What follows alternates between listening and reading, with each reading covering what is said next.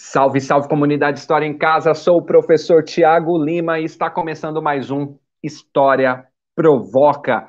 Hoje eu recebo aqui Bruno da Silva Antunes de Cerqueira. Olha o que eu estou segurando aqui na mão: Alegrias e Tristezas. Olha esse livrão aqui que ele escreveu junto com a Maria de Fátima Moraes Argon. A gente vai falar hoje a respeito de Dona Isabel. Ele é historiador, advogado, genealogista, indigenista, escritor, mostrei o livro, fundador e presidente do Instituto Dona Isabel e idealizador do canal aqui no YouTube História do Brasil como você nunca viu. Os links para conhecer o trabalho do Bruno está na descrição do vídeo, assim como todos os links da História em Casa. E antes de eu colocar aqui o Bruno na tela para conversar com a gente, vou fazer aquele pedidão clássico que é se inscreva no canal, fortaleça e a gente continuar produzindo conteúdo e também siga nas redes sociais. A gente está também no Spotify, TikTok, Twitter, Facebook, Instagram, procura aí que você acha. E não vamos te decepcionar. Vou trazer agora aqui então para a tela nosso convidado de hoje, Bruno uma alegria te receber aqui para falar de Dona Isabel. Seja muito bem-vindo à TV História em Casa, muito bem-vindo à TV ou o programa Provoca para você provocar e ser provocado a respeito do tema que você trouxe aqui. Obrigado, obrigado, boa noite a todos, obrigado, Tiago, boa noite aos, aos espectadores. É, hoje eu estou aqui como convidado, né? Em geral, eu estou sempre como entrevistador, entre aspas, papeador, né? Porque as lives também, entre aspas, nada mais são do que um bate-papo, né? E é muito bom, muito, muito prazeroso. É um pouco curioso também para mim, né? Ficar sendo o entrevistado, entre aspas. Mas estamos aí, é ótimo.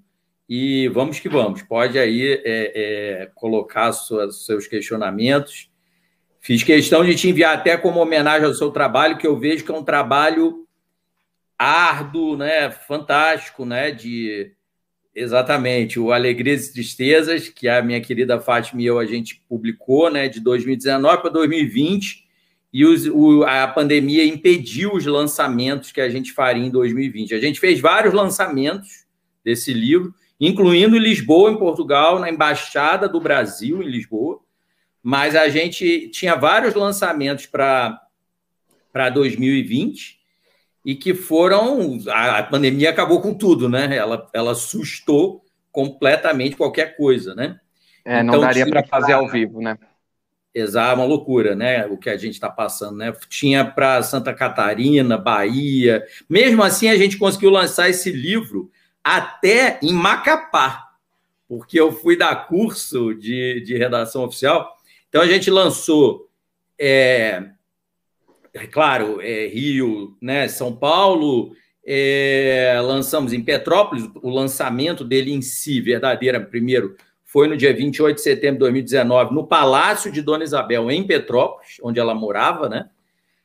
Lançamos no Rio, lançamos em São Paulo, lançamos em Lisboa, e aí, claro, teve vários lançamentos, teve Juiz de Fora, Belo Horizonte, Brasília foi um dos lançamentos que mais foi dentro da Câmara dos Deputados, vários deputados foram, foi muito interessante.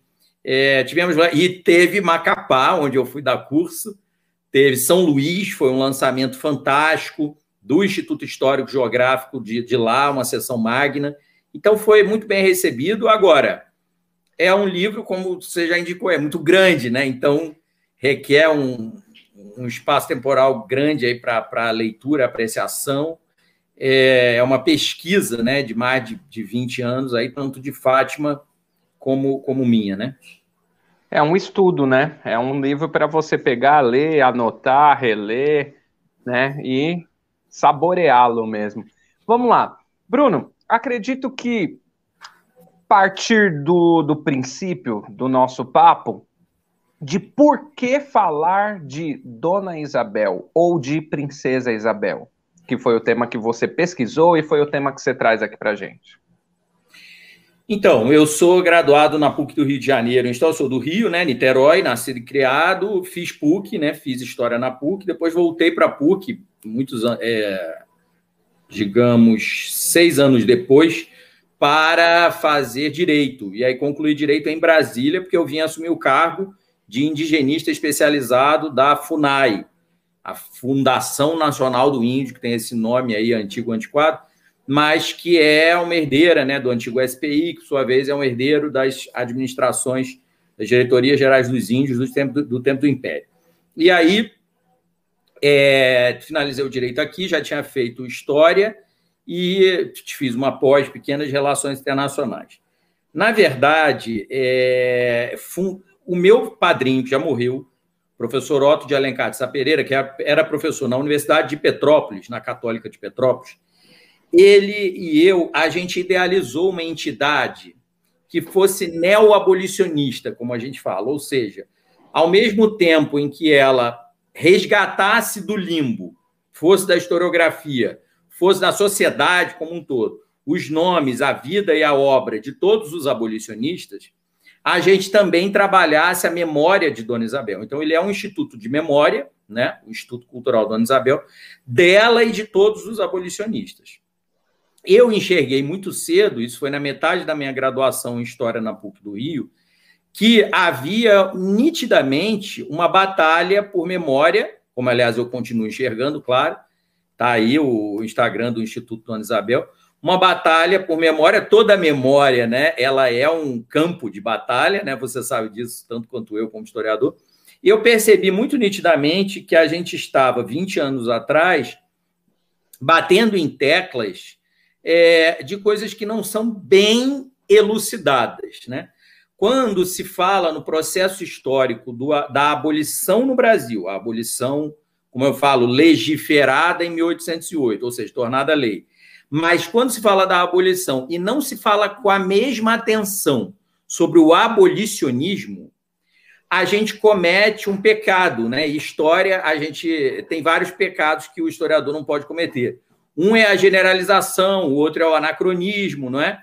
E por aí vai. Nós, então, ao falarmos de abolição e não falarmos do, do movimento abolicionista, eu, inclusive, sempre repito muito uma frase de um professor meu, o Ricardo Henrique Salles, que é um cara de bem de esquerda, gramsciano e tal, que trabalha, trabalhou muito abolicionismo, trabalhou o pensamento de Nabucco, trabalhou a cidadania dos negros, trabalhou a Guerra do Paraguai.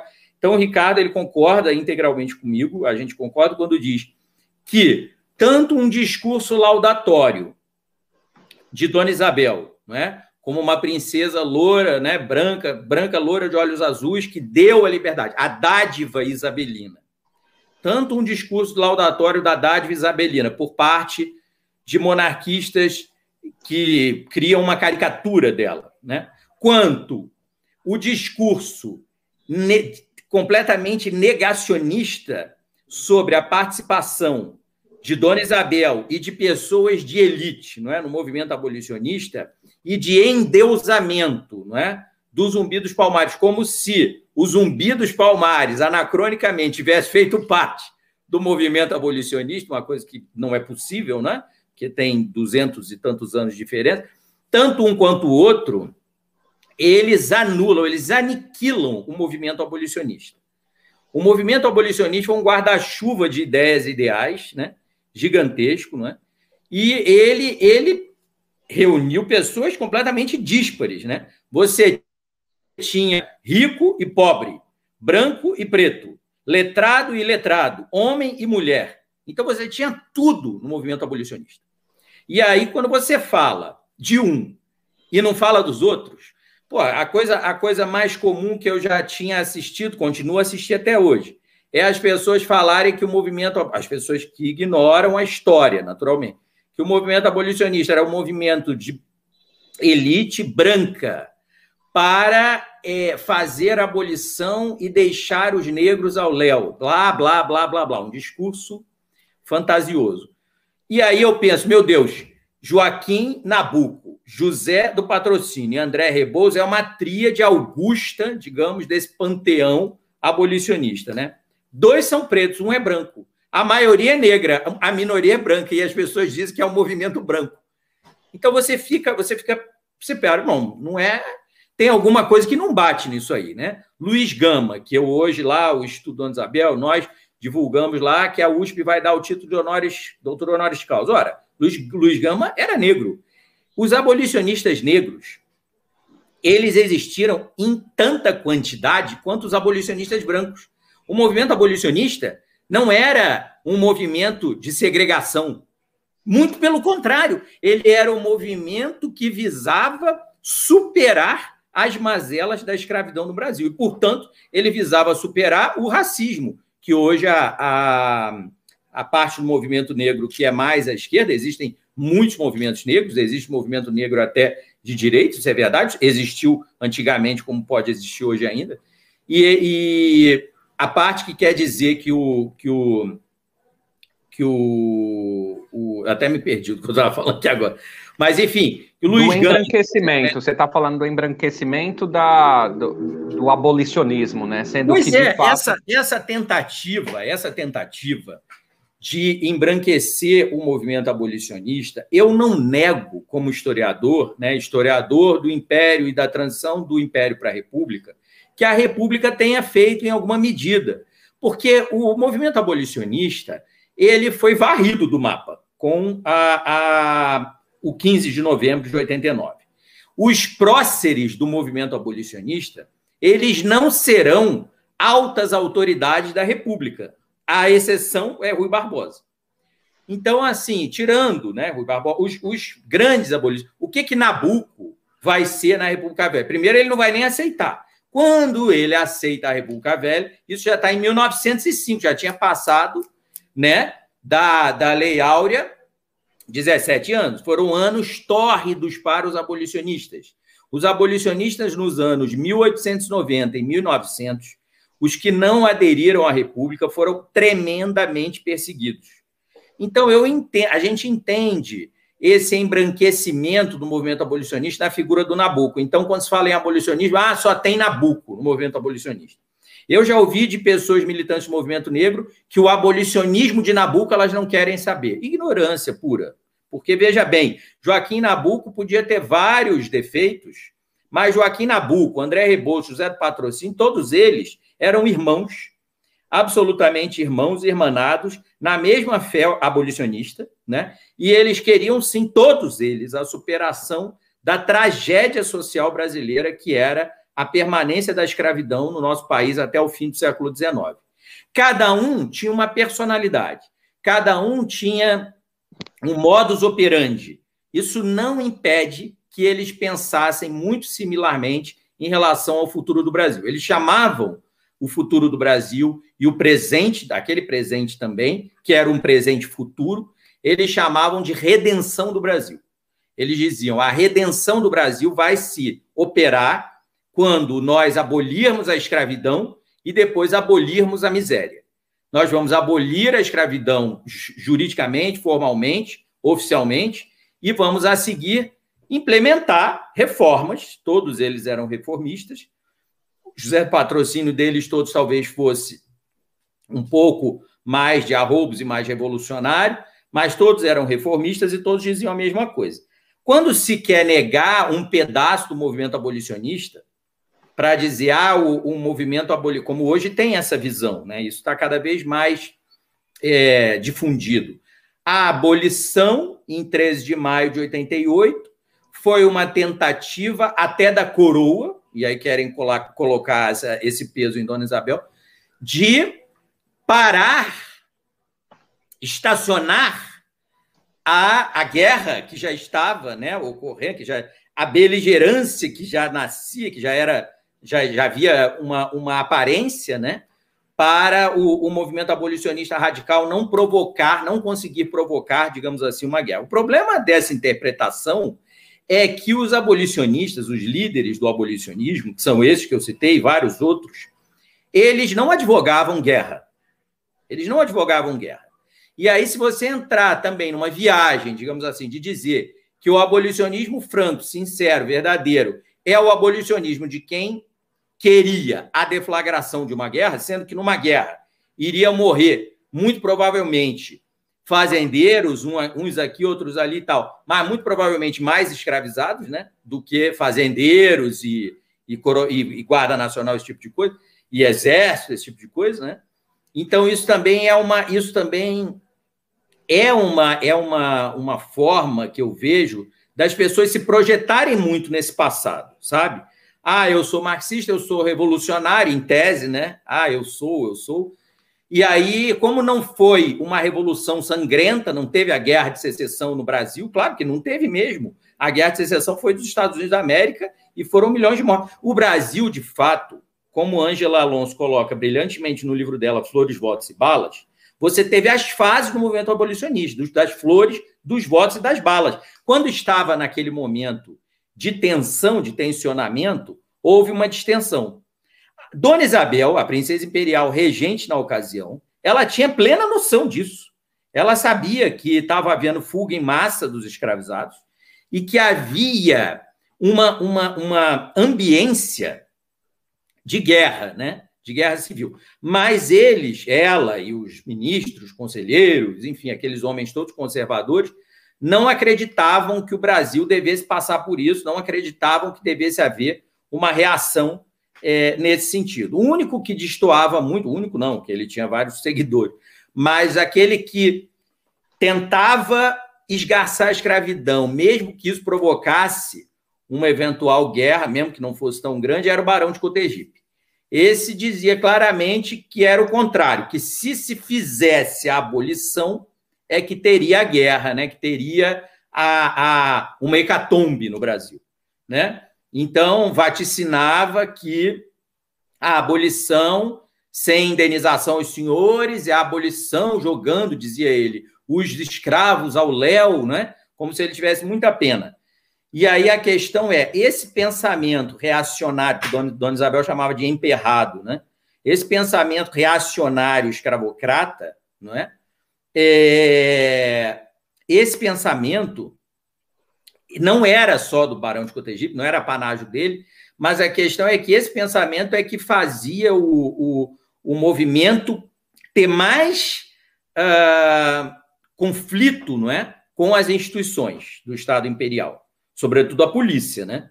Porque o exército ele já estava numa, numa, num contínuo aí de não querer. Ele, ele teve uma peça de marketing político assinada pelo Marechal Deodoro da Fonseca, que foi o clube militar dizer que o exército não mais caçaria, não seria mais capitão do mato, não caçaria escravos fugidos.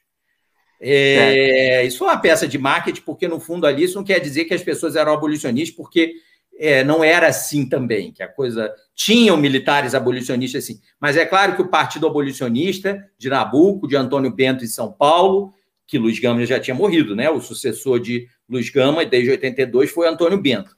Então, o Partido Abolicionista não era composto, né? Tinha muitos militares de é, tenentes, majores, etc. Mas você não tinha generais e almirantes membros do Partido Abolicionista, né? Claro né? Os oficiais as, generais. As patente alta, né? De alta patente, exatamente.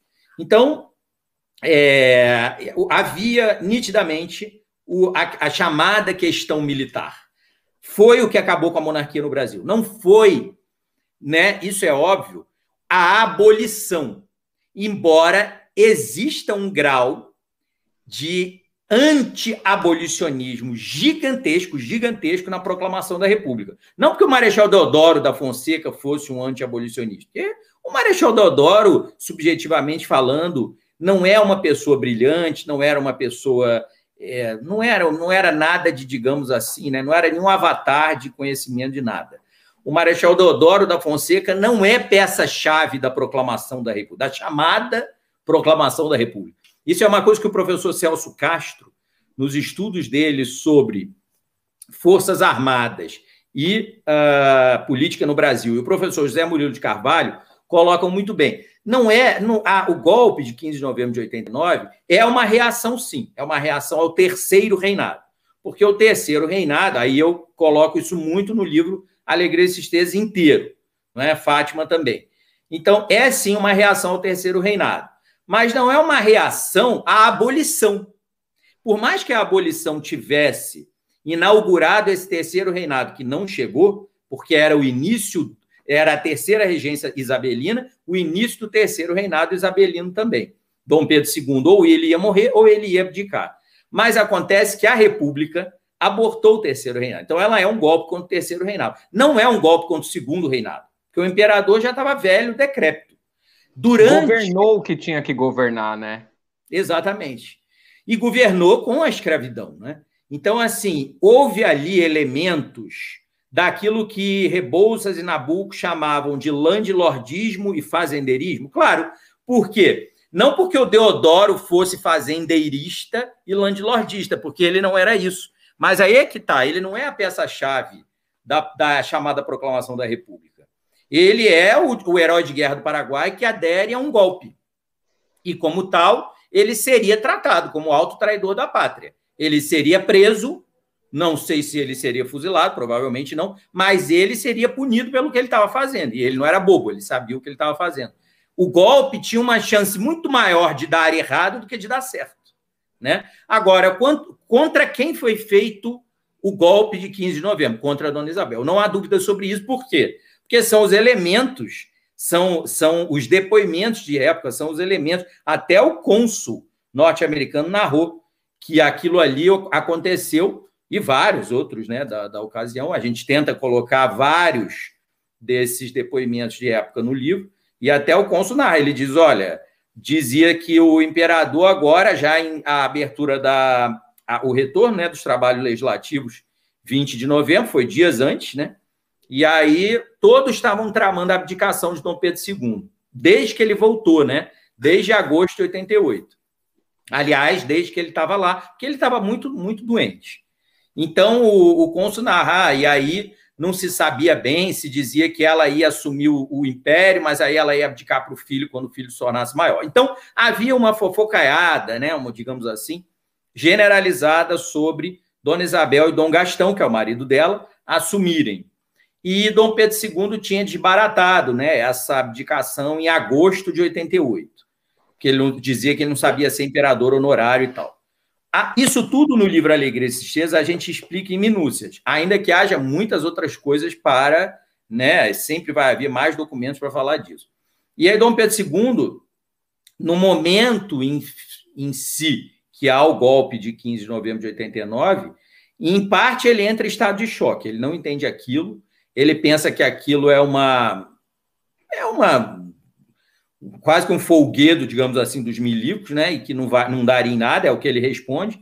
Depois, quando ele vê que a coisa é séria e que, e que o Deodoro se proclama presidente da República dos Estados Unidos do Brasil, que cá para nós, né, meu cara, é uma coisa ridícula, porque qual percentual de brasileiros que em 15 de novembro de 89, isso é uma coisa que eu também trabalho no livro, queria, número um, uma república, número dois, Estados Unidos do Brasil, número três, que o Deodoro fosse o presidente. Quer dizer, são coisas que não têm nenhum nexo naquele então, né? Em novembro de 1889, se você fizesse um plebiscito, monarquia e república, ganhava a monarquia.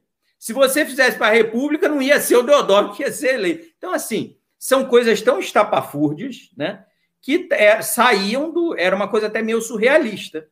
E aí o, o professor Celso Castro volta a dizer, quando ele explica isso tudo, ele diz que é muito curioso, ele não, não acredito que ele tenha nada de monarquista. Quando ele diz assim, até quando você chama o golpe de 15 de novembro de proclamação da República, você já comanda um partido.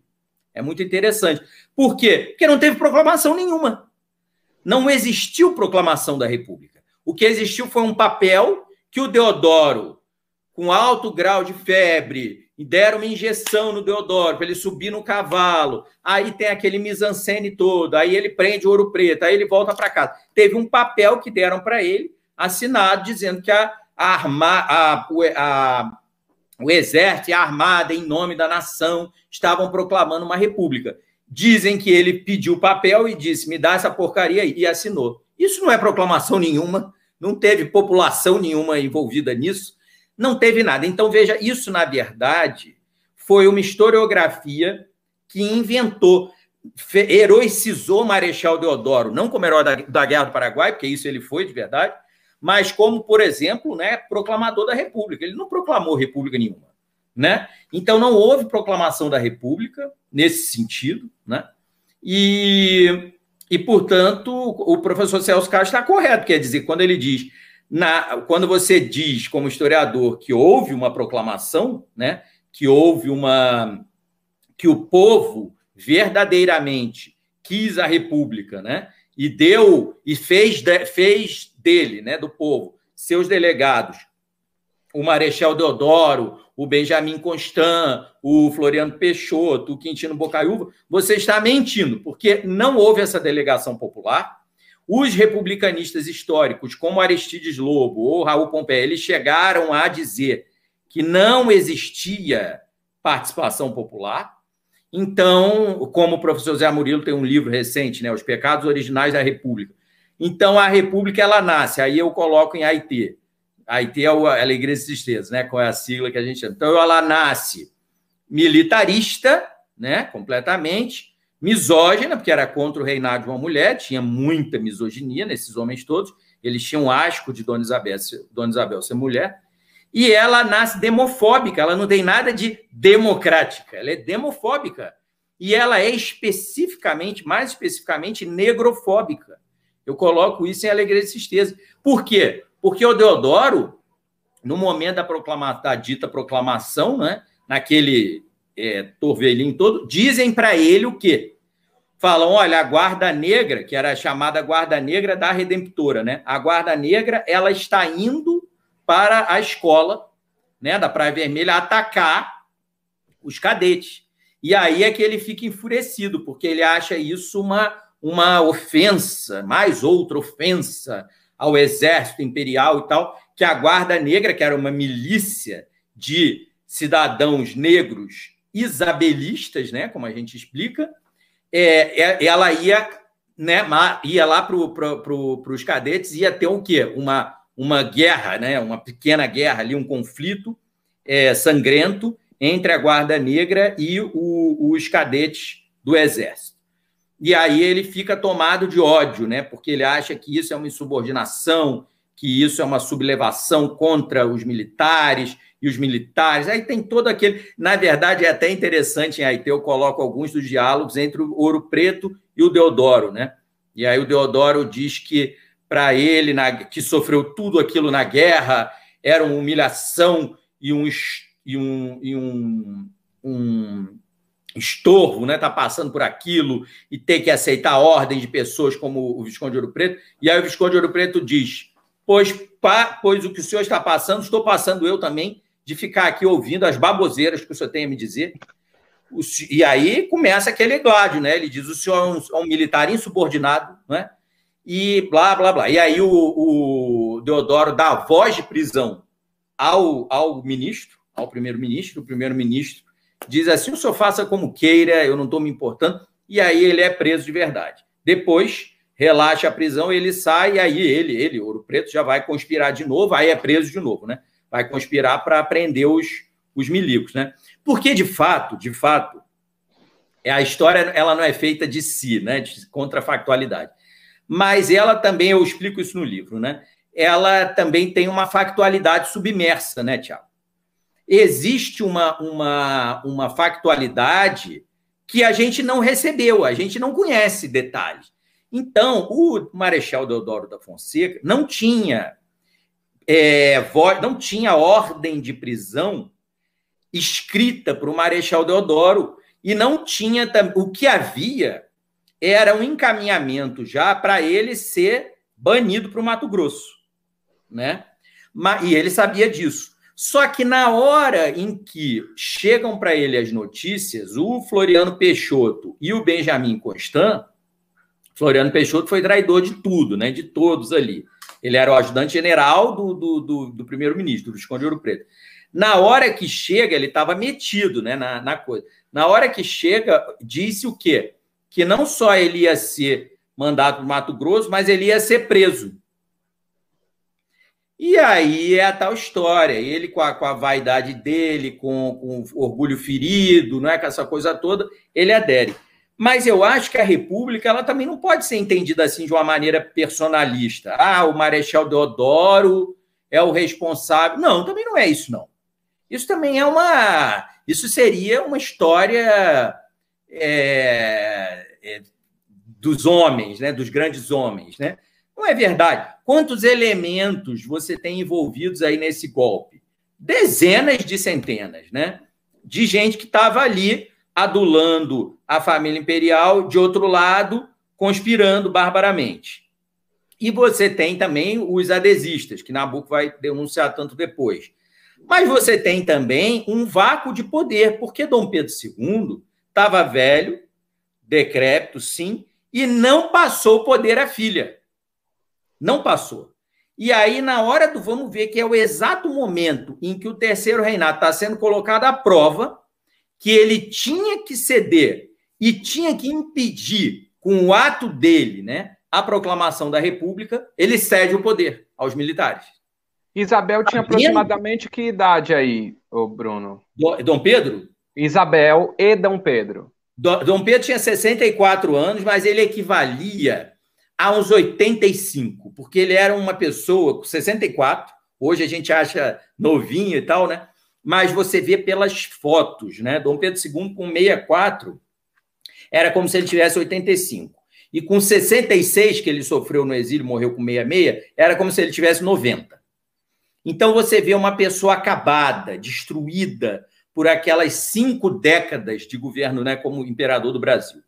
Então Dom Pedro II, naquele momento chave de transição, né, do segundo para o terceiro reinado, ele cede o poder aos militares. Os militares, Dom Gastão, o genro dele, era militar, mas era antipatizado por um pedaço do oficialato. Um, grande parte do oficialato era pró Dom Gastão, Dona Isabel e tal, mas boa parte também era contra. Né? E aí, Dom Pedro II, que tinha uma birra imensa com o genro dele, imensa, imensa, ele cede o poder né, aos militares. Dom Pedro II podendo reagir, né? podendo efetivamente dizer: não, eu não saio daqui, em primeiro lugar, se o Deodoro não se apresentar a mim. O Deodoro não ia se apresentar, era covarde. Não ia, isso, essa cena não ia ocorrer. Não houve proclamação por isso, quer dizer, o proclamador ele não proclamou nada, ele não foi o imperador falar nada. Então, quer dizer, essa cena não se daria. O almirante Marquês de Tamandaré estava com a família e chegou a ficar preso domiciliar no passo nessa hora e disse: não, a gente vai reagir e vai bombardear os, os navios de guerra, vão bombardear essa, esse, o quartel, né? Vão bombardear as, a, os regimentos em que tem sublevados. E Dom Pedro II não autoriza nada. E aí, por fim, ele acha, e aí ele fica despachando o que ele fez a vida inteira, procrastinando. Aí chega no vamos ver, né? E aí não conclama o Conselho de Estado, quem conclama é Dona Isabel, e aí, num dado momento, é que eles entendem que eles vão ser banidos e exilados, porque aí chega uma tropa, né, com um, um, major, que vem a ser no futuro o sogro do Euclides da Cunha, e o major diz que a família está banida do território e que tem que se retirar de madrugada. Aí é uma choradeira danada das mulheres, as damas do passo começam a se debulhar em lágrimas, a imperatriz e a princesa imperial choram, uma confusão. E aí eles começam todos a arrumar aquela confusão. Na madrugada, ninguém enxerga nada e são transportados para o navio. Agora, Dom Pedro II cedeu. Né? Não adianta idealizar que né, a República foi um golpe de Estado militarista, machista, tudo isso é verdade, racista, negrofóbico, mas o imperador reagiu e mesmo assim. Não, não teve nada disso. Porque o imperador, se ele reagisse, Haveria um banho de sangue ali, momentâneo? Haveria, haveria. Porque a, a gente coloca fatos até inéditos, né, narrados pela baronesa de Muritiba, três horas da madrugada, os imperiais marinheiros desembarcaram, começaram a trocar tiro com os cadetes do exército, os soldados que estavam na praça do palácio, e aí a gente não sabe se morreu gente, porque não ficou para a história. Então, assim, se, o, se a família imperial dissesse não vamos sair daqui, haveria um banho de sangue, claro. Mas aí é parte do, do processo, né? Haveria um banho de sangue ali, talvez morressem 4, 300 pessoas, 400 pessoas. Em compensação, a República proclamada, ela matou milhares de pessoas para poder se manter, né? A República no Brasil é, fez a, a, a, a né, enfim, a guerra de Canudos, né? Então, assim, a República no Brasil matou e degolou milhares e milhares e milhares e milhares de brasileiros, 35 a 40 mil. Ainda então, mata. É, hoje mata, né? A gente sabe a ordem no Brasil, né? Oligárquica, feroz, cleptocrática, tudo que a gente sabe. Agora, não é, é necessário ser monarquista. A pessoa que, que vê, me vê falando, quando eu era novo, jovem, era, era, era adolescente, era militante monarquista. Eu não sou militante monarquista, não. Eu não sou. Claro, a gente é no Instituto Cultural nosso neo-abolicionista e isabelista, isso é óbvio, a gente não abre mão. Mas eu não sou nada monarquista, eu não acho que a monarquia deva ser restaurada no Brasil, porque a República foi proclamada dessa forma, sórdida, né? Proclamada. A questão é outra. A questão é, como diz o professor Zé Murilo, são males originais, né? Como que você conserta isso? Você consertaria tudo isso com uma revolução educacional no Brasil, por exemplo, onde a população tivesse amplo acesso né, à educação para a cidadania. Né? Mas isso não é feito. A República carrega da sua origem, que é uma origem militarista, né, oligárquica feroz, né, coronelística, ela carrega isso tudo até hoje. Né? Certo. Bruno, aproveitar uma pausa sua e fazer algumas questões aqui. O Vitor contribuiu com a gente aqui com uma questão. Aí eu acredito que a palavra superior, não sei se cabe, mas enfim, vou fazer a pergunta da forma que ele coloca aqui. O Brasil Império era superior aos Estados Unidos da América no que diz respeito à conquista dos direitos dos negros? Olha, eu também, como você, eu não sei dizer se é superior ou se não é. Eu só sei dizer que nós éramos muito distintos, sim. Ontem mesmo eu estava numa sessão do Instituto de Geografia e História Militar do Brasil, como convidado. E aí o que, que se passa, né, Tiago? Lá nos Estados Unidos da América, a gente sabe muito bem que em plena Segunda Guerra Mundial, e não só na Primeira, e não só em todas as guerras que os norte-americanos participaram, havia o regimento para o negro. Então era regimento de preto, regimento de não sei o que, regimento. Quer dizer, o Brasil Império você, você era óbvio, óbvio que havia racismo. Em que sentido? Não é?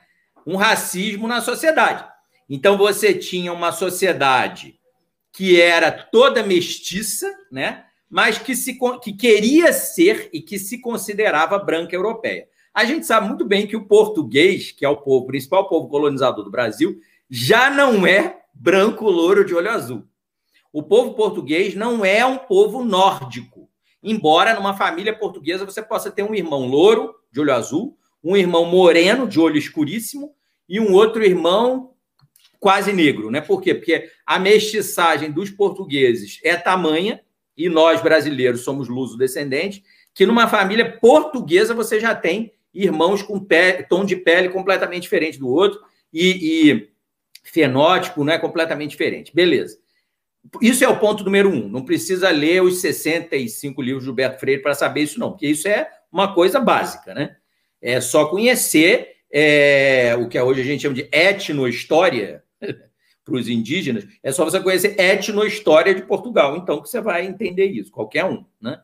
Então, nós éramos uma sociedade extremamente mestiça. A gente era tão da cor, né? Da cor que o, o Conde de Gobineau, que era maluco, sem dúvida, era uma pessoa, é, né, enfim, destrambelhada, ele falou em carta para a irmã. Eu sempre repito isso, todo mundo sabe, quem estuda história do Império. Ele dizia: a imperatriz, Dona Teresa Cristina Maria, né, mulher de Dom Pedro II, a imperatriz tem três damas. Uma é violeta, a outra é chocolate, né? A outra é cor de, a gente diria hoje brincando, cor de burro quando foge. Ou seja, não me lembro os três, os, os, os uh, uh, enfim, as expressões exatas que ele usou, sobretudo em francês com a irmã, mas o que, que ele queria dizer com isso? Ele disse: não há nenhuma família de alta estirpe neste país que não tenha sangue dos índios e sangue dos africanos. E ele dizia isso com estupefação, né? Ele achava, ele falava para Dom Pedro II, para Dona Isabel, que o Brasil ele daria errado porque ele era degenerado, porque nós éramos mestiços. Então, é importante, tudo bem, o Conde Gobineau era malucado, o Agassiz era outro ultra-racista, que foi muito amigo de Dom Pedro II, conheceu Dona Isabel, isso tudo, tá? Os pensadores é, racialistas do século XIX visitar, que visitaram o Brasil, e o próprio Darg né, visitou, mas não tinha esse pensamento necessariamente determinista e, e, insano.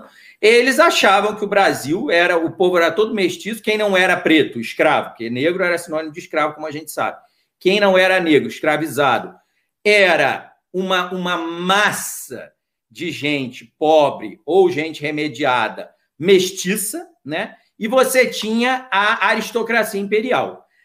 Com a, a, a, o século XX promoveu com romances, com, com uma historiografia mentirosa também, né? Ele promoveu uma projeção mental nos brasileiros de que essa aristocracia barra oligarquia rural brasileira ela vivia massacrando não é, os negros no chicote, até as novelas, né? Escravizaura, assim, a moça, etc.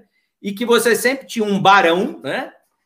É o barão de Araruna, digamos assim, que eram senhores brancos, louros, de olhos azuis, é, mandando descer a chibata nos escravizados, que nós sabemos muito bem que eram negros. Isso, pessoal, eu falo isso em todos os lugares que eu vou, isso é uma projeção, né? Porque, veja bem, a classe senhorial brasileira era branca, loura, de olho azul? Será possível que a gente pode ficar afirmando isso? Sabendo nós que isso não é procedente? A classe senhorial, isso, tudo bem, isso é um problema grande? É, mas isso tem que ser falado.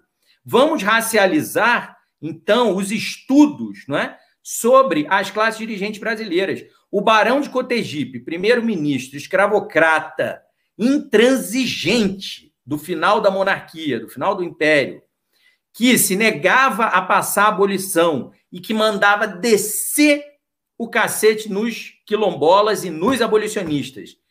Ele era branco, louro, de olho azul, ou ele era negro, nos termos atuais? Era o quê? Afinal de contas, quem eram esses homens né? e mulheres que às vezes maltratavam, sim, os escravizados. Tinham abolicionistas, como José do Patrocínio, que diziam qual era a cor do senhor fulano de tal, aí dava o nome lá, que mandou chibatar a escravizada, aí ele falava o nome dela, Maria, blá, blá, blá. Aí ele, José do Patrocínio, que era mulato para o léxico do tempo em que ele vivia, hoje nós diríamos negro, né? Negro era sinônimo de escravizado. Até ele poder, como diz Angela Alonso, ter uma epifania e se autodenominar negro, assim como André Rebouças, custou. Foi o abolicionismo que os transformou nesse sentido. Até então, eles se consideravam o quê? Mulatos, né? Então, eu pergunto, o que, que ele, José do Patrocínio, diria do, do Barão de Cotegipe?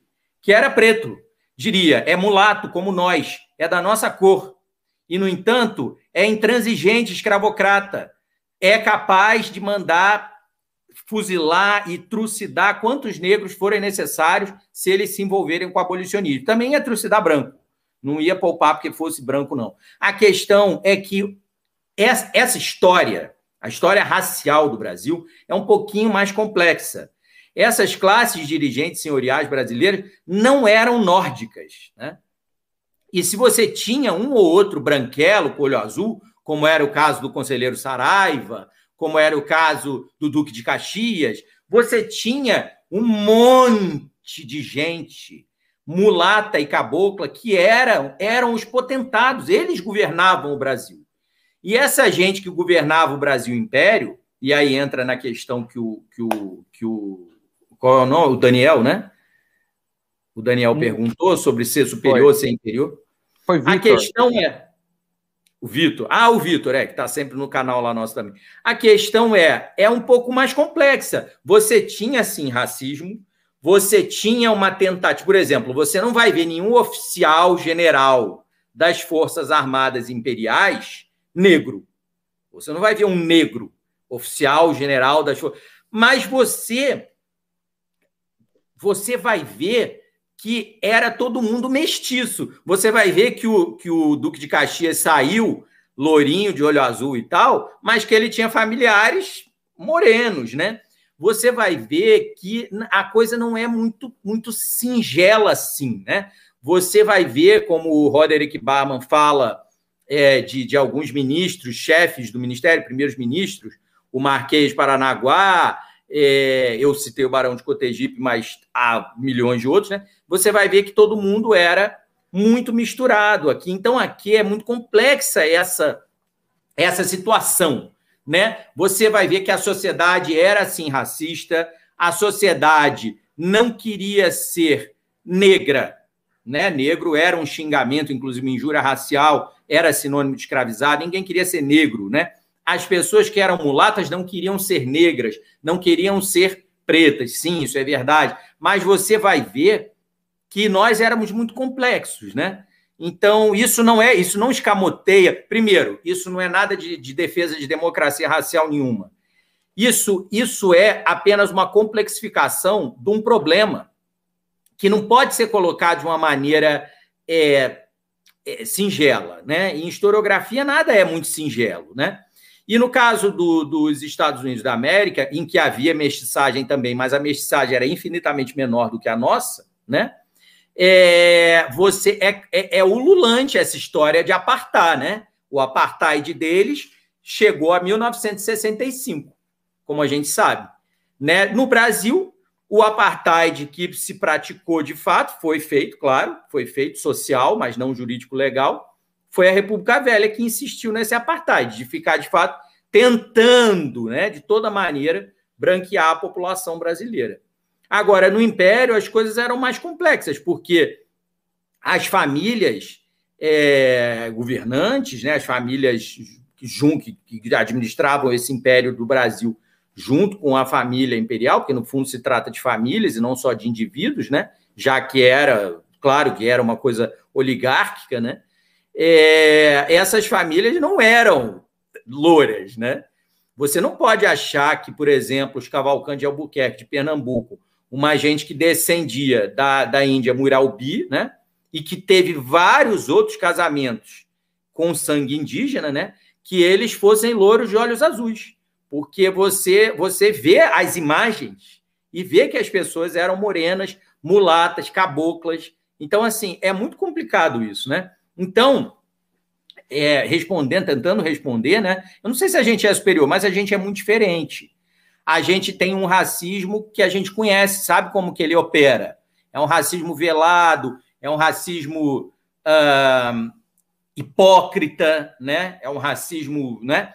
Mas eu, mas assim, porque talvez a gente tenha muita consciência, né, de que é algo condenável moralmente. Né? Então, isso, isso é um dilema. Agora, colocando historiograficamente, e não colocando para o mundo atual, né, nossas questões de cidadania, vamos e venhamos, né? Se quer racializar a, a, a, o abolicionismo, né, o republicanismo, o monarquismo, né? se você quer racializar todos esses ismos do século XIX, o cientificismo no século XIX, o positivismo no século XIX, você vai se deparar, não é, com pessoas absolutamente mestiças, né, que se projetavam brancas, mas não eram brancas. Gilberto Freire ele, ele gostava de brincar, ele dizia famílias brancas, aí ele dizia ou quase brancas, porque na verdade ele mesmo era, por exemplo, Vanderlei pela avó, né? Eu costumo muito citar isso.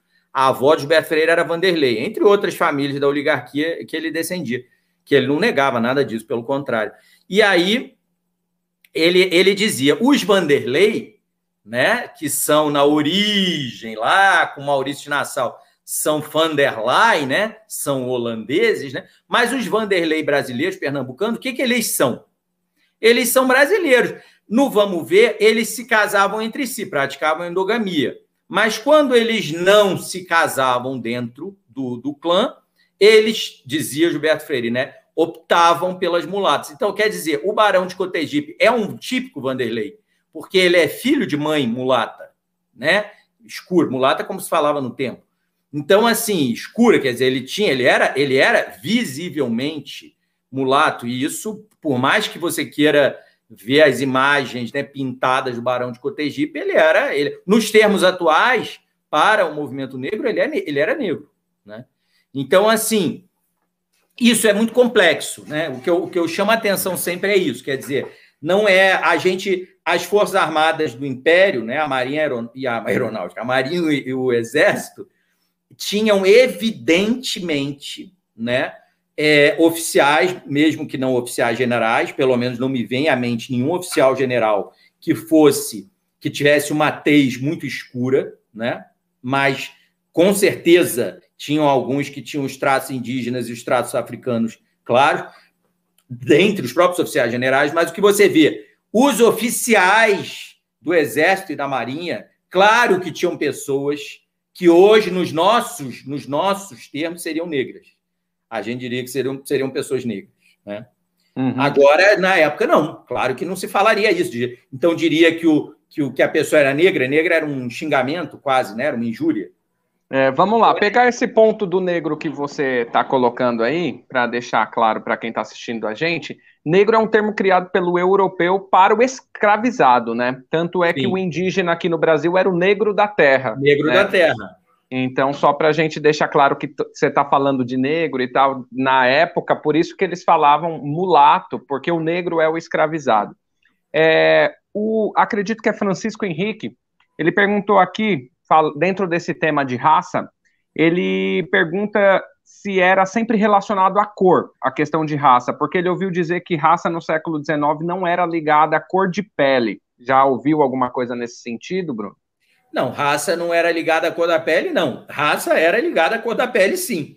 Porque agora, raça, raça, gente, é uma coisa que vai mudando tanto. O conceito de raça, a ideia de raça, vai mudando tanto ao longo dos séculos, porque vocês vejam, é, quando você fala lá na Europa, né, do século XV, né, vamos dizer, do 14 do 15, você fala assim, raça capetinja.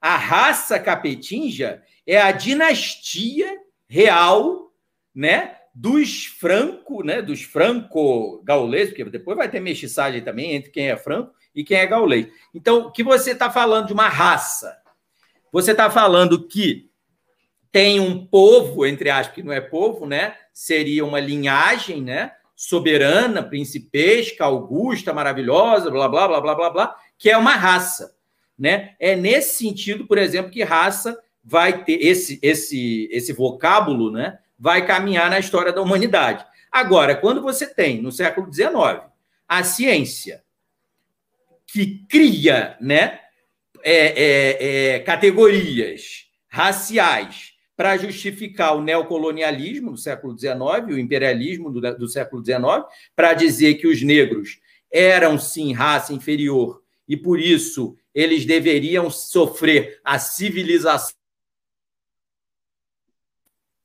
Não sei se caiu aqui. Voltou. Caiu. Deveria sofrer a civilizar. A civilização por parte dos europeus, né? Então, a, o conceito de raça está intimamente conectado com a, os usos e abusos do, do, do imperialismo, do, do neocolonialismo das nações europeias. Agora, quando você pergunta, ah, não tem a ver com cor da pele. Tem a ver com cor da pele, claro porque as categorias raciais iam inventando cada vez mais, elas iam complexificando as, as, os, os caracteres né, da, do corpo humano, né?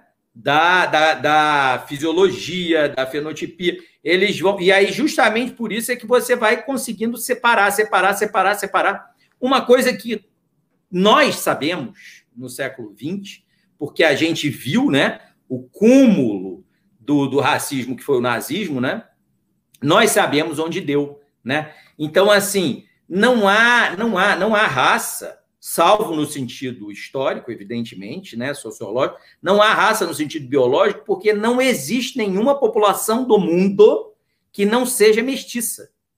Não existe nenhuma população. Porque o que, que a raça idealizada pelos racistas, né, pelos pelos raciólogos, né? pelos cientistas do século XIX, inventava. Inventava que tinham raças puras, né?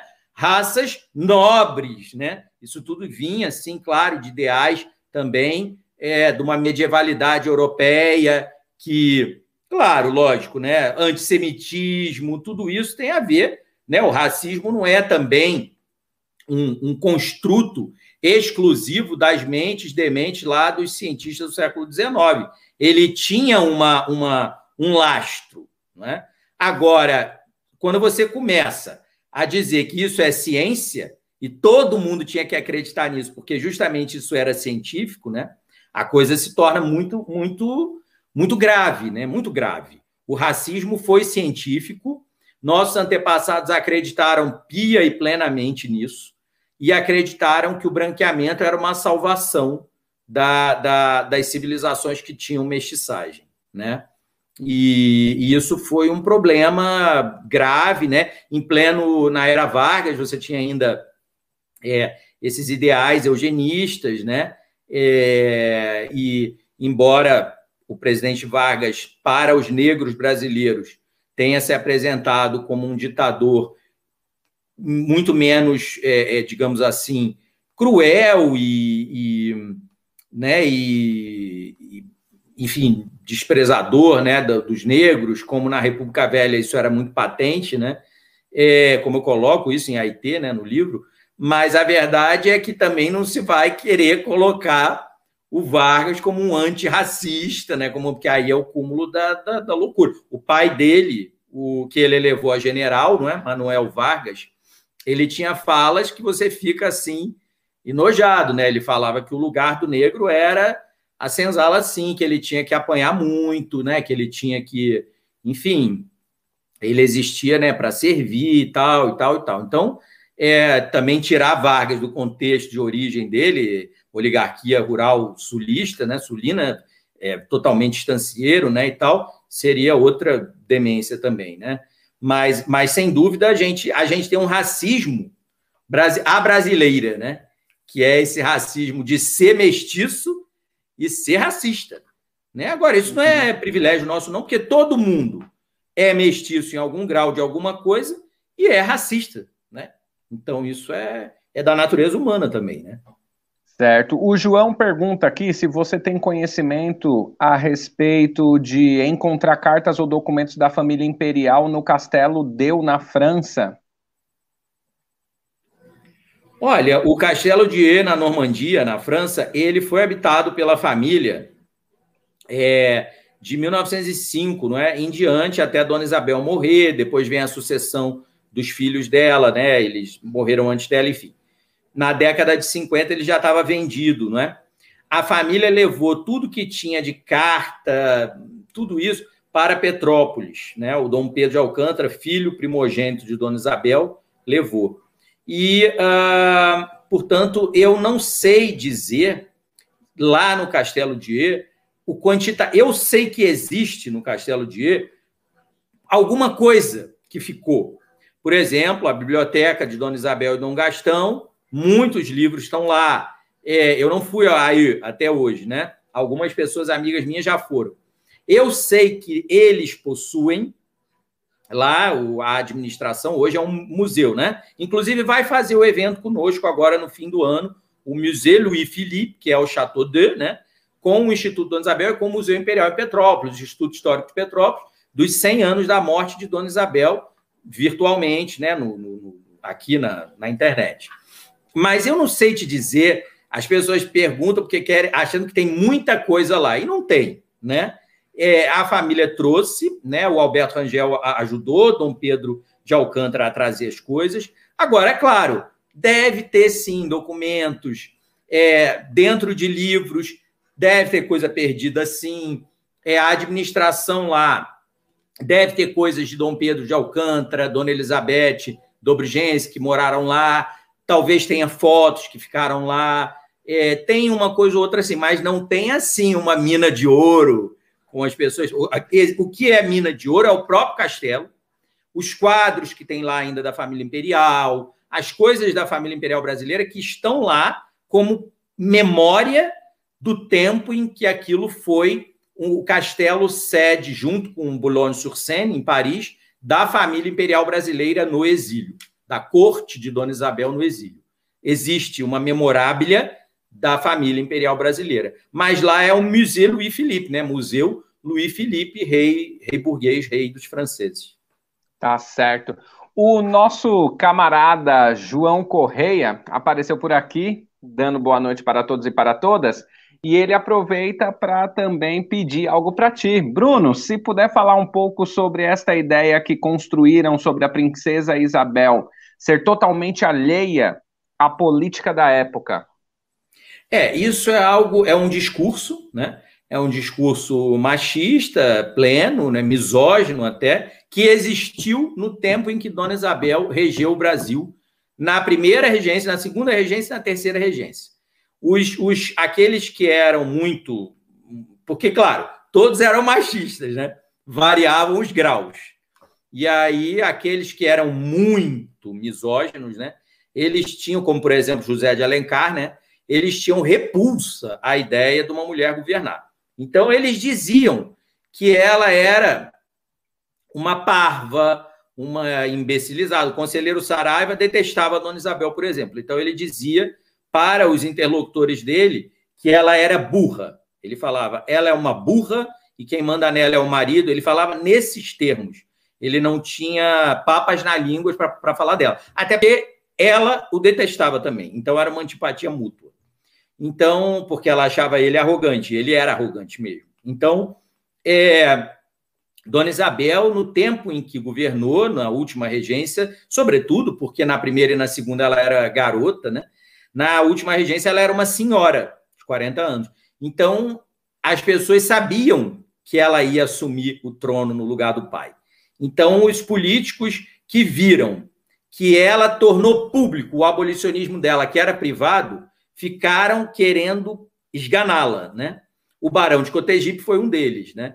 Então, esse, o, o, por exemplo, quando a gente ouve narrativas que Dona Isabel era alienada, era parva, era ignara, todas essas narrativas atuais, quando elas se reproduzem na historiografia, o lastro delas é o Rui Barbosa, falando contra o terceiro reinado, porque ele, obviamente, não, não, não, não, sei dizer se ele tinha ódio do Dona Isabel, acredito que não, mas tinha antipatia visceral do Conde D, de Dom Gastão.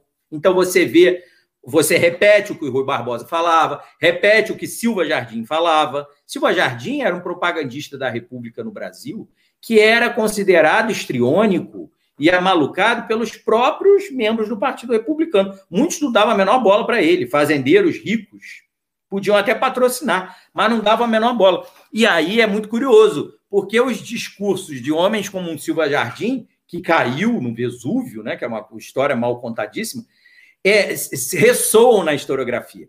Eu digo isso no livro Alegria e Fica parecendo que os discursos de pessoas que não não eram, não eram, não ressoavam assim. Os abolicionistas tinham muito mais importância do que os republicanistas na transição do século XIX para o século XX. Muito mais importância. Eram muito mais ouvidos, aclamados, etc, etc, etc. E os abolicionistas não, não atacavam Dona Isabel, só uma minoria. Né? O Rui Barbosa entre eles. Né? O, os abolicionistas, eles, muito pelo contrário, como eu, como eu falo no livro, e agora a gente vai ter oportunidade de fazer um artigo só sobre isso, os abolicionistas se transformaram em isabelistas. Né? Muitos, muitos abolicionistas, porque eles entendiam que sem Dona Isabel como garante né, dessa cidadanização dos negros, ela não chegaria, a cidadanização não chegaria, porque você tinha que ter no trono né, uma senhora, né, que seria imperatriz do Brasil, Dona Isabel I, blá, blá, blá, como fiel garantidora dessa nova situação em que os negros, porque os negros, gente, aí sim a racialização é muito necessária os, os antigos escravizados, né? Eles agora passavam a ser cidadãos, era um mundo de ponta cabeça. O Sérgio Buarque chega a dizer isso na, na HGCB. Ele fala: se teve uma revolução na história, foi essa, foi o 13 de maio. Que aí você torna os escravizados cidadãos. E a cidadania dos negros, ela, ela não era engolida pela, pelas, pelos dirigentes imperiais, pelos conselheiro Paulino da vida, Barão de Cotegipe da vida. Por quê? Porque, na verdade, de fato, não é? os negros existiam, os escravizados, volto a dizer, os negros eram sinonimizados com os, com os escravizados, para servir. Né? Então, você não os admitia em igualdade. Só que todas as, as canções, as umbigadas, as congadas, falam do quê no 13 de maio? Da igualdade. Né? Elas falam é, Tem uma que é do interior de São Paulo, que eu nunca esqueço. Salve a princesa Isabel, salve a princesa Isabel. Negro comia no coxo, negro comia no coxo, agora come na mesa. Então, na verdade, mesmo que não comesse na mesa, enfim, o que a lei estava fazendo era equiparando juridicamente brancos a negros, negros a brancos. Branco, não importa aí, branco no sentido de não negro, porque todo não negro é branco nessa sociedade, mesmo que a pessoa tivesse uma tez muito escura, né? Então, é, a, o que as, as, as, os poemas, né? Toda a literatura, toda a música produzida da época falam é da igualdade.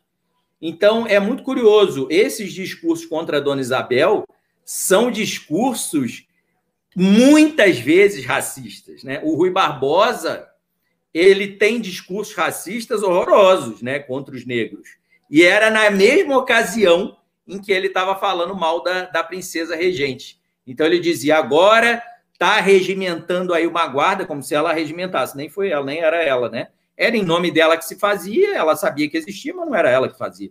Está se arregimentando uma guarda de. Aí ele dizia, né? De grotesco manipanso das senzalas. Então ele falava o quê? Que os negros eram beócios, eram idiotas, que estavam agora se voltando para o trono de Dona Isabel por, por é, porque estavam enfeitiçados, como se fosse um fetiche. Mas não era nada disso era cidadania. Os escravizados que, tavam, que tinham se tornado cidadãos necessariamente sabiam né, e queriam contar com o apoio do trono na sedimentação da sua cidadania. Eles não eram nada.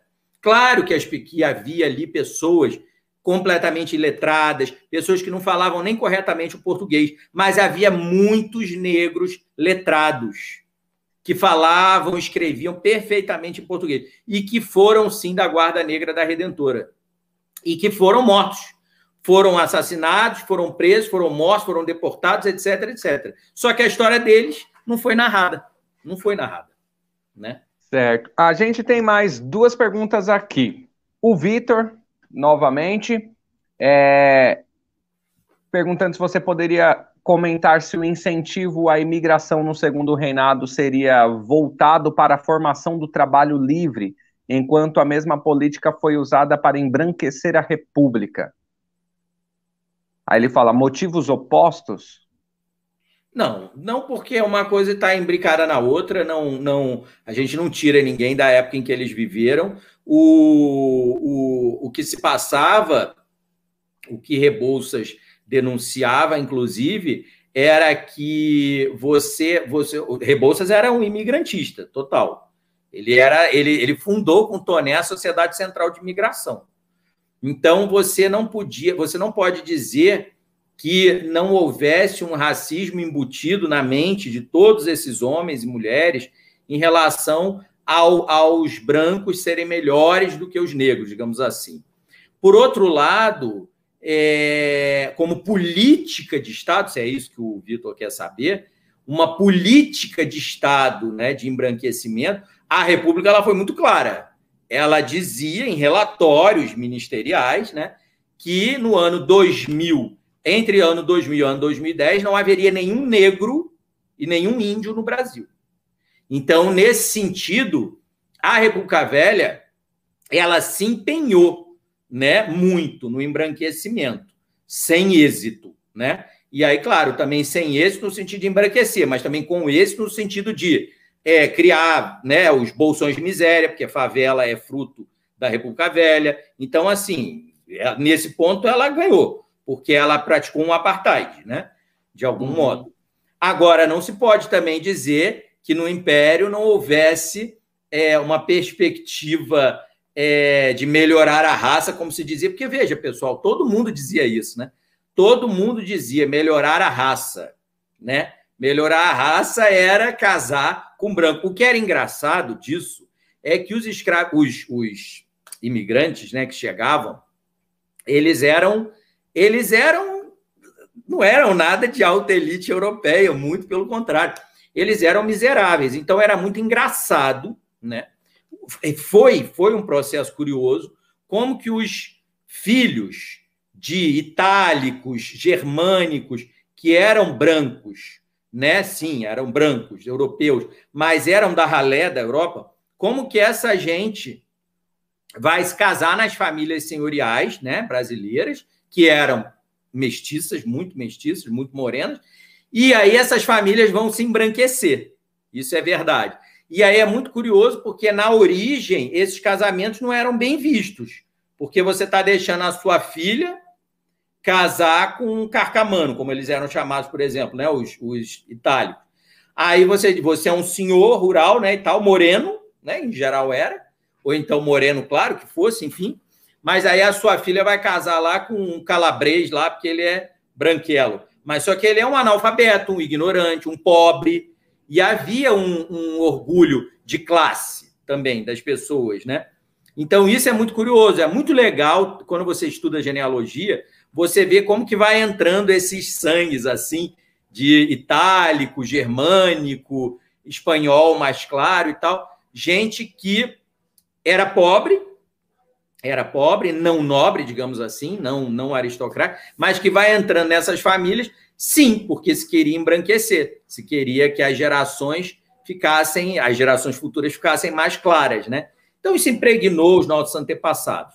Agora, claro que a gente não sabe o que seria o terceiro reinado nesse sentido, mas o que a gente pensa é, bom, com a ascensão de negros a postos mais altos, você teria um, você teria exemplos, né, de homens e mulheres negros ou mulatos, né, quer dizer, na, no cume social e tal, e isso, e claro, com a educação, a educação dos libertos, né, dos chamados libertos, a educação dos antigos escravizados, você geraria provavelmente mais mestiçagem ainda, mas você não teria bolsões de miséria, digamos assim, com a cor somente negra, né? Como ficou patente com a, a República Velha é, de uma maneira muito especial, né?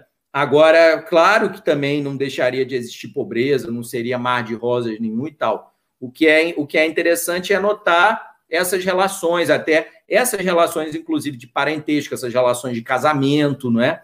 Isso tudo é muito curioso, é muito interessante, é muito, é muito, é muito bom de estudar isso. Certo. Vamos lá então para última pergunta do Francisco Henrique, que acompanha você lá no canal. Mas antes da pergunta do Francisco Henrique, vou dizer: estamos falando aqui de Dona Isabel. Esse é o livro Alegrias e Tristezas, do Bruno e da Maria, de Fátima Moraes. Então, procura aí que você encontra. Quando passar tudo isso, vocês vão poder encontrar o Bruno em lançamentos pessoais.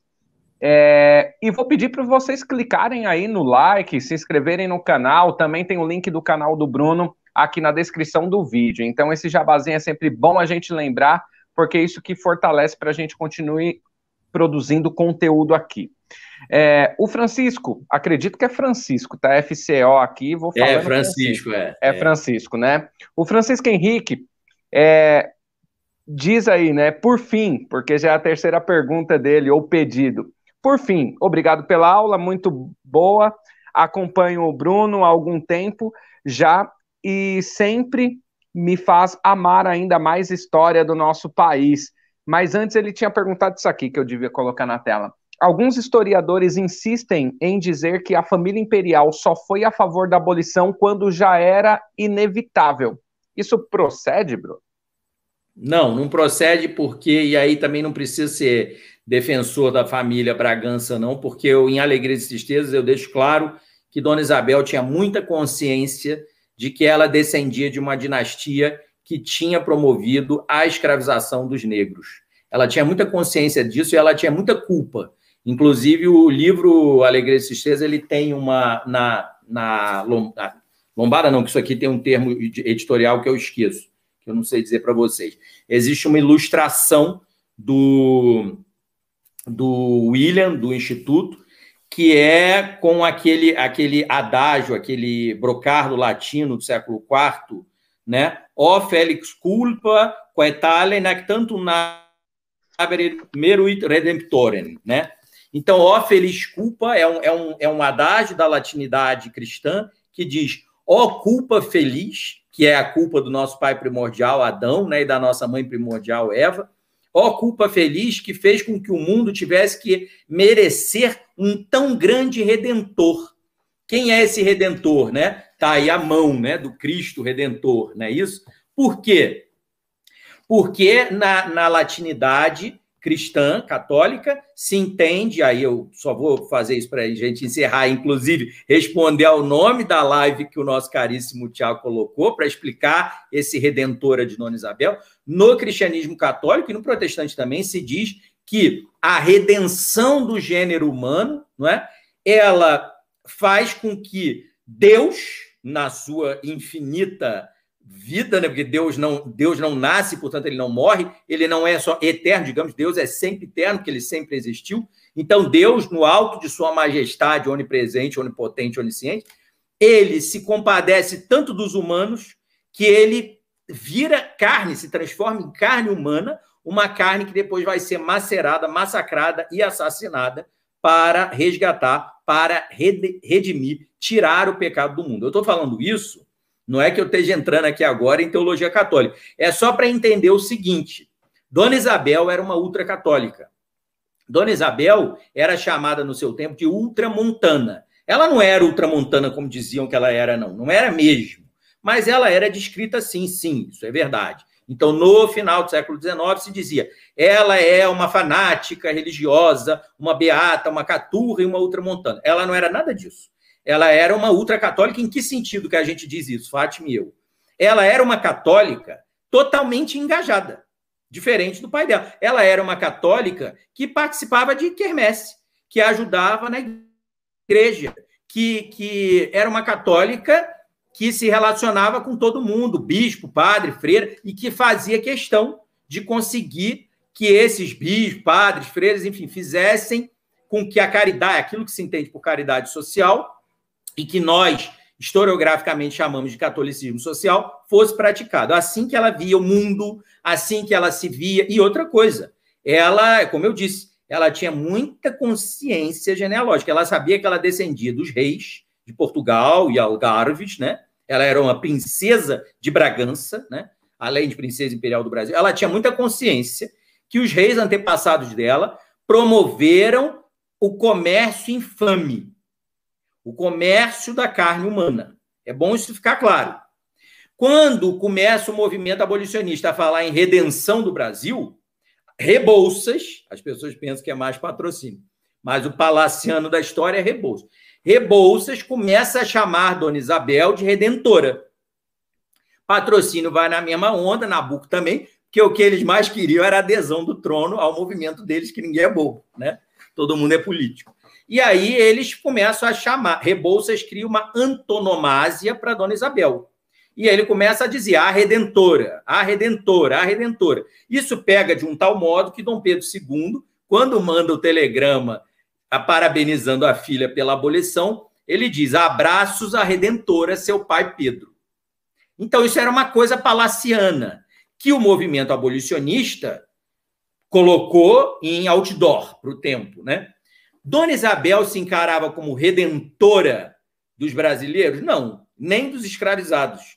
Porque ela era uma ultracatólica. Ela entendia que redentor, verdadeiramente, qualquer um, era Jesus, era o sagrado coração de Jesus, como ela dizia. Agora, politicamente, o que ela fez, sendo a herdeira da monarquia, a futura titular da monarquia, uma monarquia que, uma coisa é a realeza, outra coisa é a monarquia, uma monarquia que o Estado imperial tinha se servido da escravidão até então. Ela ia arrancar né, a, a base escravista dessa monarquia, que era, né, que era o cativeiro. Ela estava redimindo essa monarquia, redimindo a família dela, redimindo o país, redimindo a nação brasileira? Sim. Então, o que, que ela faz? Ela não deixa erguerem estátua para ela como redentora, ela não deixa isso, ela proíbe isso, porque o IHGB já estava começando a erguer a estátua, fazendo subscrição e tal, tal. Ela fala que ela não vai aceitar e que, igual o pai, idêntico ao pai, e que transformasse essas rendas que obtivesse, transformasse em escola. Mas, no exílio, ela vai permitir que o nome dela seja usado para erguer o monumento ao Cristo Redentor. Aí sim. Porque quando idealizaram o Cristo Redentor, seria uma estátua gigante dele em bronze, como redentor da humanidade, e dela menor embaixo, como redentora do Brasil. Mas claro que isso aí, com o tempo, eu explico isso tudo no livro, não aconteceu, e ela não tem lá uma estátua dela no Cristo Redentor. Mas o Cristo Redentor saiu da cabeça dela e da cabeça de Dona Maria Eufrásia Marques Lisboa, filha do almirante Tamandaré. Isso tudo está aqui no livro. Então, essa ideia de redentora, que é o nome da live que o Tiago muito bem colocou, é mesmo uma dubiedade. Dona Isabel não é redentora dos escravizados, como sempre há uma historiografia boba, infantilóide, infantilóide colocando os negros como, como retardados, como, como é, é, é né? enfim, receber a dádiva isabelina, né? como receptores dessa dádiva, né? dessa dádiva isabelina. Não era nada disso, não. A questão é: redenção do Brasil era a cidadanização dos negros. E, portanto, o movimento abolicionista, com marketing, marketing, puro marketing, passou a chamar a Dona Isabel de redentora, para ela aderir publicamente ao abolicionismo. Ela aderiu publicamente, em fevereiro de 88. Publicamente. Publicamente. Privadamente, ela já era abolicionista há muitos anos.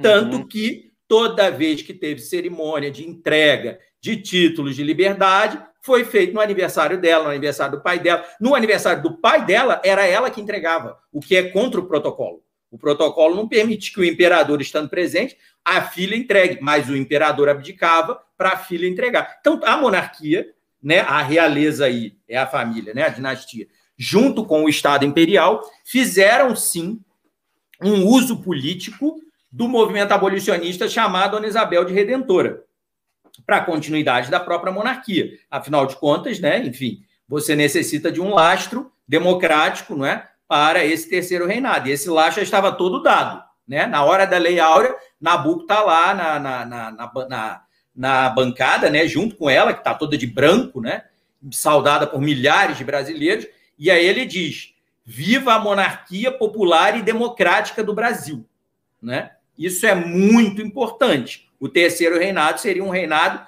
muito mais democrático, não é, do que os anteriores. O que também não significa dizer que seja anti-aristocrático, não. Muito pelo contrário, Dona Isabel amava a nobreza. Deu muito título de nobreza, adorava as amigas dela, que eram todas nobres, elevou as pessoas, elevou o, Marquês de Tamandaré, tanto a Conde quanto a Marquês, e elevar a Duque. Então, ela não tinha nada contra a nobreza, não. Muito pelo contrário. Mas ela não era, de fato, ela não era uma governante é, imbuída de uma demofobia, digamos assim. O pai de Dona Isabel, Dom Pedro II, não era um demofóbico, claro que não, mas ele também não era um, como dizer isso, né? Que, que, hoje a gente, se a gente falar o termo populista, necessariamente ele está pejorado, ainda mais no que a gente está vivendo hoje.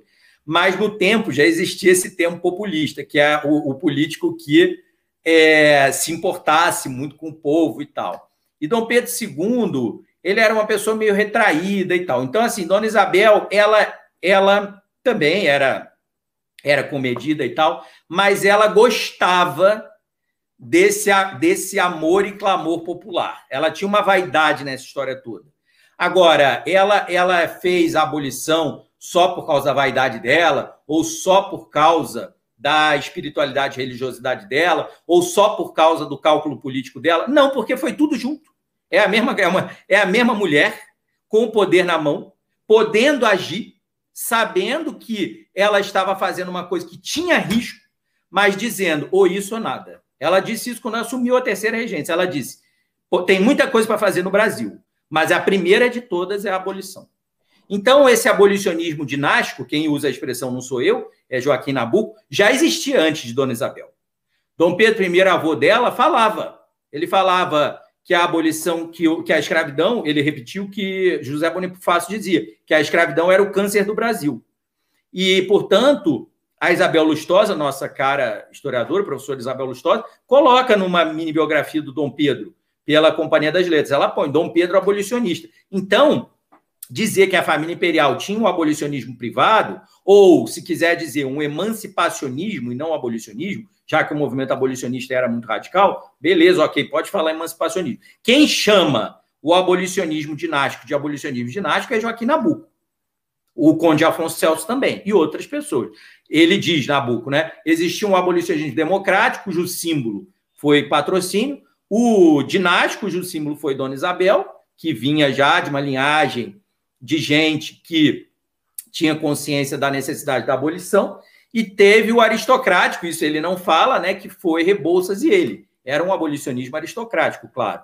Agora a questão é dizer que a família imperial é, era escravista ou escravagista é um erro? Claro que é, porque a família imperial convivia com a escravidão. Era, era imersa na escravidão. A família imperial era imer... o Brasil era muito, muito, muito escravista. A família era imersa, vivia com os escravos para todos os lados. A fazenda de Santa Cruz teve uma época, teve 3 mil escravos. Na década de 80, a família imperial não tinha mais escravizados? Não, não tinha. Por quê? Porque a lei do ventre livre, a família imperial se guiava pela lei, né? Eles eram os primeiros fiéis cumpridores da lei. Na, em 1871, os escravos chamados, né, escravos da nação, em usufruto da coroa imperial, foram libertados pela lei do ventre livre, que foi Dona Isabel que assinou. Então, eles deixaram de ter escravos. Os, os, os escravizados, né? Eles passaram a ser assalariados, né? Eles passaram a, a, a enfim, aí tem as escolas, as coisas que a, na Quinta da Boa Vista, né? O imperador mandou construir e lá em Santa Cruz no finalzinho, quando Dona Isabel faz a assina Áurea, eles mandam erguer outra escola em Santa Cruz. A gente teve uma live aqui sobre isso. E aí, é, com o João, justamente. E aí, uh, não houve tempo, não houve tempo, sem dúvida, para fazer um trabalho que a família imperial, pelo qual a família imperial se empenhava muito. É totalmente anti-histórico dizer que a família imperial não se importou com a sorte dos negros e que os abolicionistas não se importaram. O que não significa dizer também que eles não vivessem das benesses da escravidão, porque aí eu, quem é que não vivia? Né? Quem é que no Brasil a família Rebouças tinha escravo? Né? A família Nabucco tinha escravo, a família, todas as famílias de gente abolicionista tinham escravo também.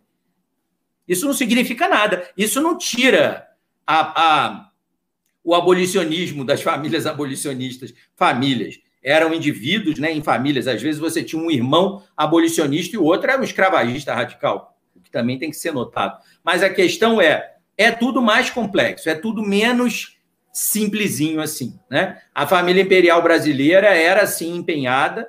É, é tudo mais complexo. É, a família era empenhada, o que não faz a gente ter que né, é, endeusar não precisa endeusar. Agora, outra coisa, uma perspectiva católica, teologicamente, doutrinariamente, de que a igreja, o clero católico e os leigos católicos têm uma veneração por Dona Isabel, isso é verdade.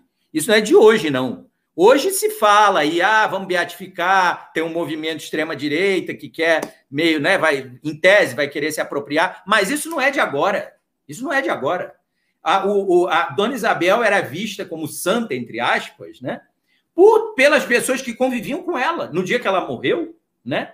O neto dela mais velho proibiu os primos e irmãos de brincarem. Aí a prima disse assim para ele: Que afetação é essa? Por que, que você está fazendo isso? Aí ele disse: Vovó acabou de morrer e vocês querem brincar como se nada tivesse acontecido? Era o Dom Pedro Henrique, né? Que era o herdeiro dela. Aí a prima irmã responde para ele assim: Deixa de ser bobo. Irmã Fidelina, irmã Fidelina era uma freira que vivia com a família imperial lá no exílio. Irmã Fidelina sonhou com vovó, ela no paraíso, cercada de pássaros e árvores e tudo. Vovó era uma santa. Todo mundo aqui sabia que vovó era uma santa. E você com essa bobagem, essa bestagem aí. Então, assim, a própria família achava que a avó era uma santa. Todo mundo que a cercava havia, né, como uma santa. Mas por quê? Porque Dona Isabel era uma católica, engajada é, vivia para as ações de caridade, né? Então as pessoas não era uma, ela isso, ela não fazia isso como uma teatralização, né? Uma coisa, ela acreditava nisso tudo. Ela acreditava nisso tudo. Ela acreditava na exemplaridade, por isso ela era, ela venerava as santas antepassadas dela, Santa Isabel da Hungria, Santa Isabel de Portugal, que tinha um nome que ela recebeu. Então, por aí vai, milhões de outros, né? Então, Dona Isabel, ela acreditava em santidade, em catolicidade, né? Em resgate, barra redenção, barra regeneração. Ela nunca assinou nenhuma pena de morte, ela dizia que isso era que era, ela nunca ia fazer isso, ela não, ela não, ela acreditava na recuperação, né? Ela era uma cristã católica, plena, plena. Não significa dizer que ela era imaculada, perfeita, nada disso. Mas que, do ponto de vista doutrinário, católico, aí eu, eu falo como católico, eu sou, eu conheço, né? A, a, doutrina da minha religião, ela pode perfeitamente, se a igreja quiser isso, o Papa lá em Roma, beatificar, ele já beatificou um monte de familiares dela. Se quiser beatificar, pode perfeitamente fazer. Mas isso é uma história totalmente diferente, né? Da que a gente está falando aqui, que é de usos e abusos, né? E também de representações e também de agência, enfim, é outra história, né? Uma história que, de fato, não foi narrada, porque Dona Isabel, por ser mulher, ela virou a vítima fácil de uma narrativa misógina, patriarcalista, machista, que a detestava. Eu fui criado ouvindo da minha avó, Sinhazinha, só para encerrar isso aí, eu falo no livro, numa nota de rodapé, a fala, ela tinha a fala do pai e a fala da mãe. A fala do meu bisavô era de demonização de Dona Isabel, e a fala da minha bisavó era de santificação de Dona Isabel. Então era muito curioso, a minha, minha avó falava as duas coisas. Ela conheceu escravizados, os escravizados ainda viviam com ela e com a mãe dela, do tempo dos avós dela. E aí ela tinha falas racistas do pai, né, que diziam que tudo que dava errado no Brasil era culpa da princesa, porque a princesa libertou a negrada e instaurou a desordem, era nesses termos, abre aspas e fecha aspas. Então, assim, havia um anti-isabelismo radical conectado a um racismo forte dos brasileiros no mundo rural, no mundo urbano. E isso ficou, né? Isso ficou. Então, Dona Isabel é acusada de idiota, de parva, de, de ineficiente, etc. Quando, na verdade, não se conhece a história do que sucedeu após o 13 de maio, o famoso pós-abolição. Graças a Deus, hoje, não faltam estudos sobre o pós-abolição, né? Tá certo. Bruno, gratidão. Pessoal, Conversei aqui com Bruno Cerqueira, autor desse livraço aqui, Alegrias e Tristezas, juntamente com Maria de Fátima Moraes Argote. Argon, Argon. Argon. Por que, que eu li Argote agora? Argon. É, tá aqui, o tema é denso. Esse aqui é só o começo, tem muito mais coisa para se estudar também. É, gratidão a todos e todas que nos acompanharam até aqui dê o like, se inscreva no canal. Os links do Bruno também estão aqui na descrição, então segue ele lá na rede social. Busca o canal dele também aqui no YouTube para que vocês acompanhem o trabalho que ele faz lá. É, gratidão a todas e todos que nos acompanharam por esse período, que participaram, perguntaram. E Bruno, gratidão. A gente continua conversando, a gente continua nosso contato aí. Obrigado, meu caro. Muito, muito prazer aqui. Satisfação estar com você. Acompanho o seu trabalho lá. Conheci pelo Instagram, que eu nem estava usando mais, voltei a usar. E aí fiquei muito interessado, porque vi que você explora muito indigenismo, pautas indígenas, né? E eu sou indigenista da FUNAI, tenho orgulho disso. Acho que o indigenismo é uma causa linda, embora inglória, né? No Brasil, como tantas causas são inglórias, né? É, e acompanho, homenageio, porque é impressionante, né?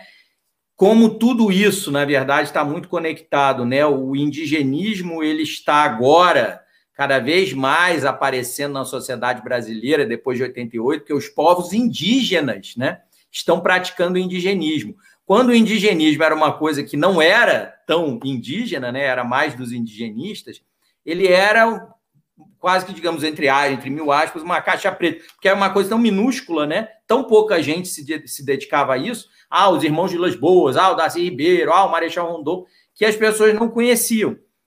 E agora ele cada vez é mais conhecido. Contudo, ele agoniza. O indigenismo estatal brasileiro, que é o indigenismo do Estado, indigenismo da República, né? Ele agoniza, ele é agonizante. Então, eu, eu, eu fico muito, muito é, bem impressionado, muito tocado também por você manter aí no seu canal e nas suas, nas suas, no perfil e tudo que você faz, um, um enaltecimento dessas causas, né? Indígenas barra indigenistas, porque no fundo os indigenistas verdadeiros estão, obviamente, sempre do lado dos indígenas, dos índios, né? Os indígenas também se chamam de índio, por isso que a gente também pode falar índio, mas que é um termo completamente anacrônico, né? Mas é uma causa que hoje mesmo a STF adiou, né? Um julgamento que seria histórico e que vai ser, ainda vai ocorrer em agosto, setembro. Claro, há sempre um, um né? Enfim, uma, uma protelação, mas é uma causa, uma causa que absolutamente deita raízes, absolutamente está conectada com a história do Brasil, né? O, os povos indígenas são massacrados até hoje, perseguidos, tudo que ocorre com os povos tem a ver com a nossa história. No caso, tem a ver com a ignorância dela.